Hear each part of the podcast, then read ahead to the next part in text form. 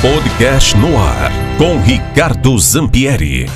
Olá pessoal, para você ligado aqui no portal do mznoticia.com.br, aqui Ricardo Zampieri e o nosso podcast diário na MZ. O meu comentário no dia de hoje vai com relação à questão do voto impresso, pessoal. Foi definido um deputado que vai presidir a comissão especial lá no Congresso Nacional em Brasília. O deputado é paranaense, é o deputado Paulo Martins, do PSC. Ele foi confirmado ontem né, como presidente da comissão especial que vai discutir essa proposta, que é a proposta da deputada Bia Kisses, do PSL do DF.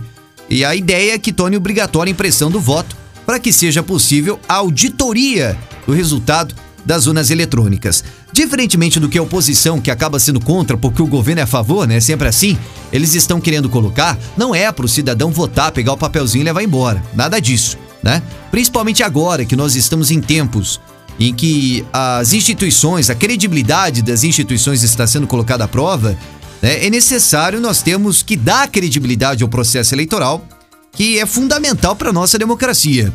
É, é mentira que se quer a volta das cédulas em papel. O que se quer basicamente é garantir que a urna eletrônica ela emite um comprovante para que seja possível, no futuro, uma auditoria sem risco ao sigilo do voto. Então, o objetivo é justamente nessa linha, é por isso que está se debatendo essa proposta. O presidente Bolsonaro bate muito nessa tecla.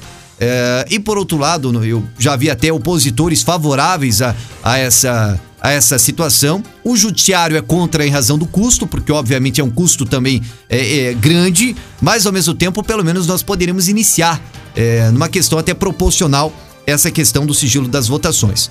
Nós tivemos agora, na quarta-feira, Uh, a Una Eletrônica comemorando 25 anos. Então, 25 anos de comemoração da criação da Una Eletrônica, que foi criada aqui no Brasil. É um produto tecnológico nosso.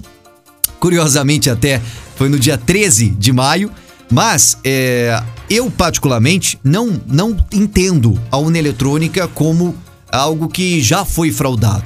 Tem muitas pessoas que alegam isso, mas a gente até hoje não teve nenhuma prova. Né? Eu lembro até quando eu estava na faculdade de Direito, eu fiz até trabalhos em relação a isso, é, na questão sobre o sigilo das votações, até onde isso foi.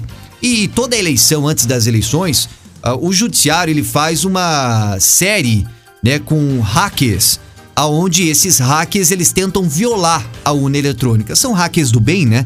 Aquela moçada que eh, existe os hackers do bem, para quem não sabe, que são as pessoas que denunciam erros, falhas. E esse pessoal sempre faz testes para tentar burlar. Eles tentam burlar a urna eletrônica de alguma forma. E eles conseguem. Só que eles conseguem ter acesso à urna, mas nunca conseguem adulterar o resultado da urna.